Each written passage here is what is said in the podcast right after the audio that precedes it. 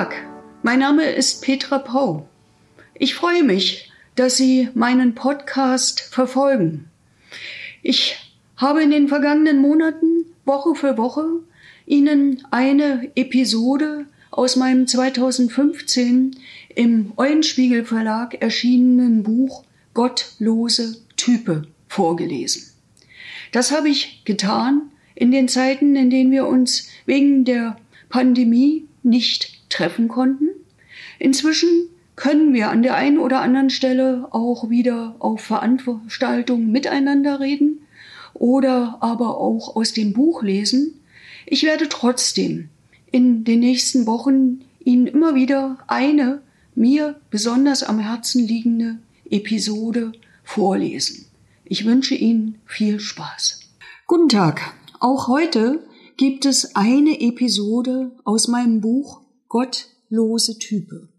Sie geht ganz weit in die Geschichte zurück und ich denke, viele Mitglieder meiner Partei, der Partei Die Linke, kennen diese Episode noch gar nicht. Sie ist überschrieben mit vergnügte Richter. Es gab verschiedene Gelüste, die PDS auszuschalten. Im November 1994 versuchte es das Berliner Finanzamt mit einem Steuerbescheid über 67,5 Millionen DM.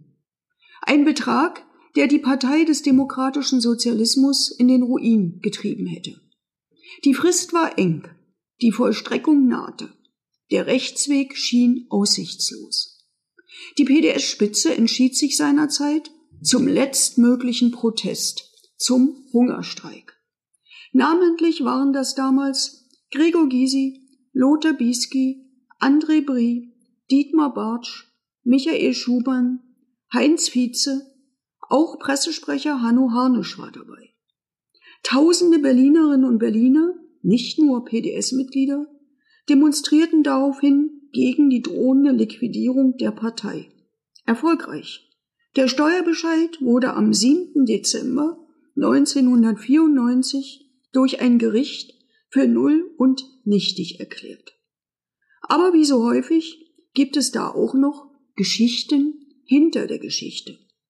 So besetzte das Hungerstreikkomitee damals auch die Büros der unabhängigen Kommission zur Überprüfung des Vermögens der Parteien und Massenorganisationen der DDR, kurz UKPW in Berlin Mitte.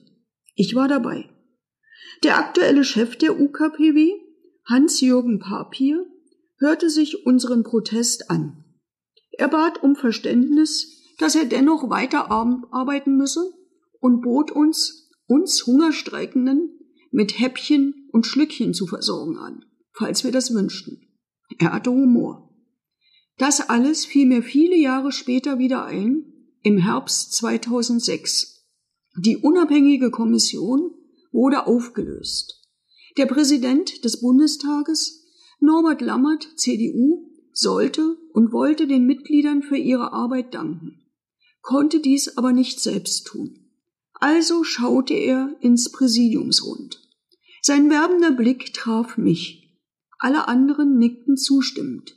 Nur ich hatte Bedenken war es doch bei den fraglichen Vermögen auch um vor allem um meine Partei gegangen. Also sprang jemand anders ein.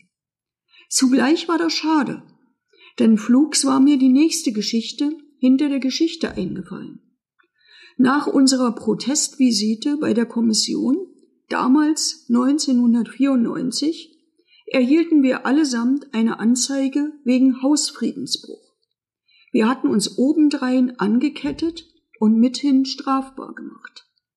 Mein Prozess folgte auf dem Fuße, fünf Jahre später, 1999. Zu meiner Verteidigung schilderte ich nochmal unsere Verzweiflung.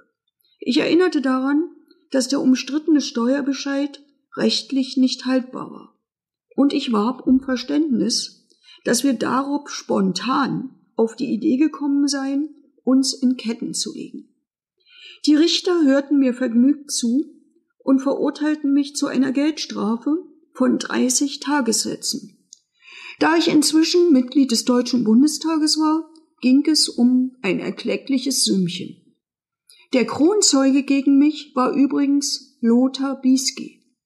Er hatte nach dem Hungerstreik ein Buch veröffentlicht. Der Titel Wut im Bauch. Darin ist nachlesbar, wer die Idee zur Besetzung hatte und wie die Enquete-Aktion vorbereitet wurde. Also nichts spontan. Die Richter hatten es gelesen. Schlimmer noch. Sie glaubten dem Vorsitzenden einer sozialistischen Partei obendrein mehr als mir. Mein Finale dieser Geschichte hätte ich Hans-Jürgen Papier zur Verabschiedung der Kommission gern erzählt. Sie hätte ihm bestimmt gefallen. So viel mein Beitrag zur noch nicht geschriebenen Geschichte der Parteien PDS und die Linke. Ich hoffe, es hat Ihnen gefallen. Wenn ja, empfehlen Sie mich doch weiter an Ihre Freundinnen und Freunde. Sie können gern jede Folge kommentieren, mich abonnieren oder auch auf iTunes bewerten. Auf Wiedersehen, bis zum nächsten Mal mit der gottlosen Type.